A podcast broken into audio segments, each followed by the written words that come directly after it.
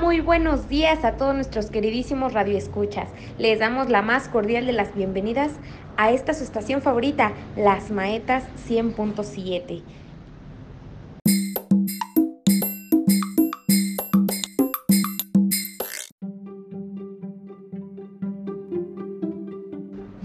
bueno, de igual manera los invitamos a que se pongan muy cómodos, ya que el día de hoy tenemos el honor de recibir a dos maestras en formación de la prestigiada Escuela Normal Valle del Mezquital. Bienvenidas chicas, saluden a nuestro adorable público.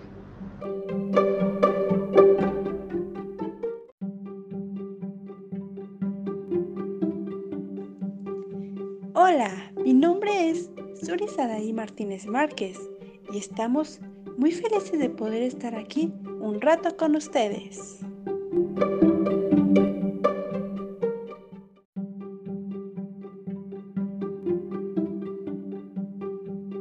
Hola, hola a todos, mi nombre es Yukari González Rodríguez, es un gusto estar aquí con ustedes.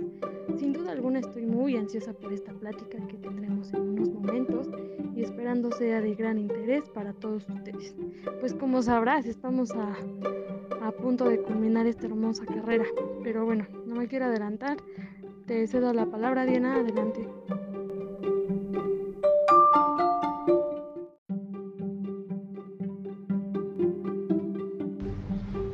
El placer es todo nuestro, queridas invitadas. Y pues bueno, el día de hoy vamos a platicar sobre un tema interesante, el ser docente en una sociedad compleja. Vaya tema. Bueno, Ahora es momento de que nuestras docentes en formación nos den su punto de vista y compartan con nosotros un poquito de tanto conocimiento que ellas tienen. Adelante.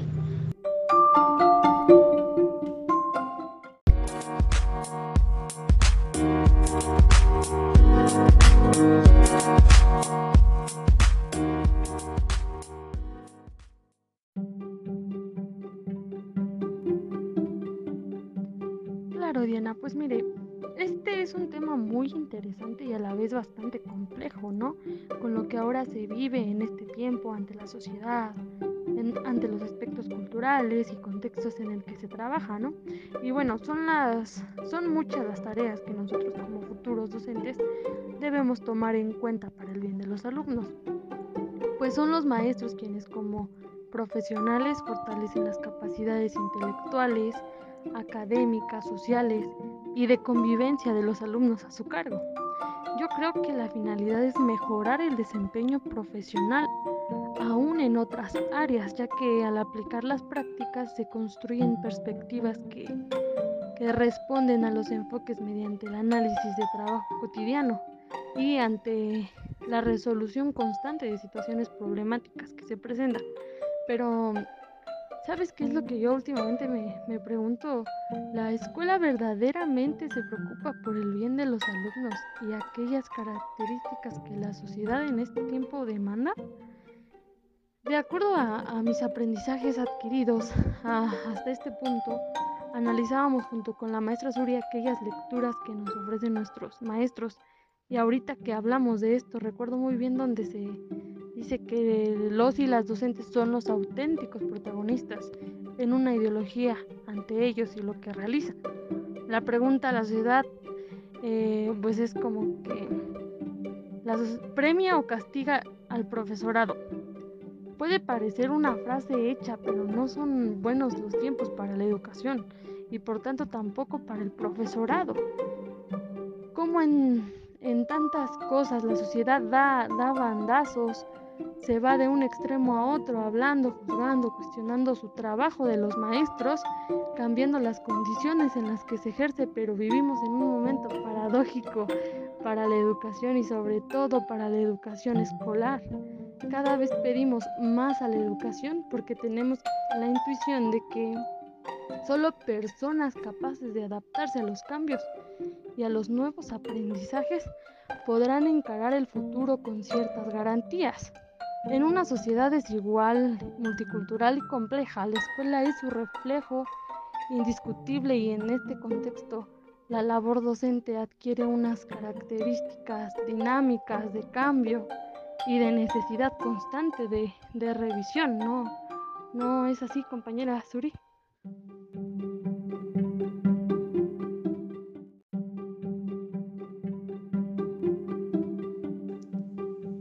Sí, sí, efectivamente. Pienso que hay mucho que trabajar en este aspecto social. O sea, todo va de la mano, pero ahora la idea de nosotras y de nuevas generaciones son muy diferentes. Pienso que podemos cumplir con todas aquellas necesidades sociales de este tiempo. ¿Y qué les vamos a enseñar? La docencia es una tarea laboriosa, paciente y difícil. Mucho más de lo que la gente cree, e insisto en ello porque en el pensamiento imaginario colectivo se ve al profesorado como un profesional de segunda, una profesión subsidiaria. ¿Qué decía la gente antes? Que se trabaja con niños y que eso es fácil, que hay muchas fiestas, que es una carrera fácil de estudiar, que se tienen muchas vacaciones, pero nosotros sabemos que no, y ellos saben que no. A partir de que inició la pandemia, ellos comenzaron como acompañantes con sus hijos en casa y muchos padres de familia se dieron cuenta que no. E incluso hubo quienes buscaron ayuda a terceras personas. Pero todo se vuelve a lo mismo. Yo la verdad tuve experiencias muy diferentes. Yo te puedo decir que los padres de familia se dieron cuenta que no es fácil enseñar a un alumno, pero también puedo decir que muchos profesores no se esforzaron en la enseñanza de sus alumnos trabajando detrás de una pantalla o incluso a través de mensajes de texto. Es complicado, ¿no?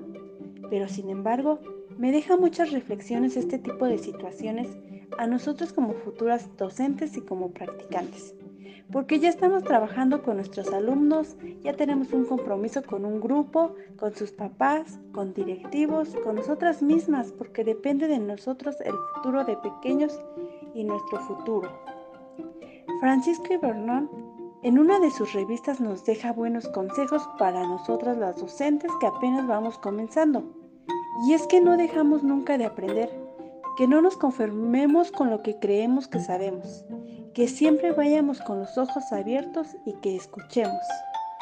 Pero nuestros niños tienen mucho saber. Ellos aprenden de nosotros, pero nosotros también de ellos, ¿no?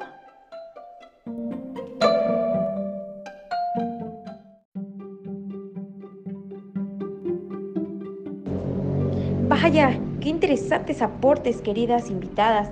Y así es, en efecto, el profesorado sin duda siempre quiere mejorar y también sabe que la educación hay que cambiarla desde dentro y desde fuera. Necesitan cambiar también el contexto, los valores, las prioridades y la forma de enseñar y trabajar en las escuelas. En definitiva, se trata de que los docentes tomen un papel activo no solo en el proceso de aprendizaje de sus estudiantes, sino de que desarrollen aquellas habilidades que aseguren un proceso de cambio en la educación. Continuamos maestra en formación Yukari. Adelante.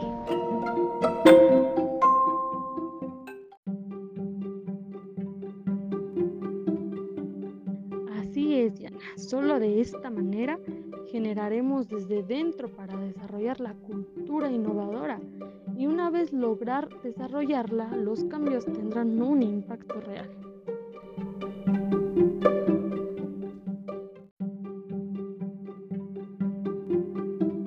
Es así como damos fin a esta transmisión, un capítulo más de su estación favorita, Las Maetas 100.7. Esperamos con mucho gusto que sigan acompañándonos en las próximas transmisiones.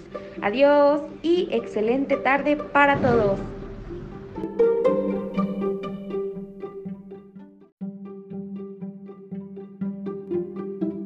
Es así como damos fin a esta transmisión, un capítulo más de su estación favorita, Las Maetas 100.7. Esperamos con mucho gusto que sigan acompañándonos en las próximas transmisiones. Adiós y excelente tarde para todos.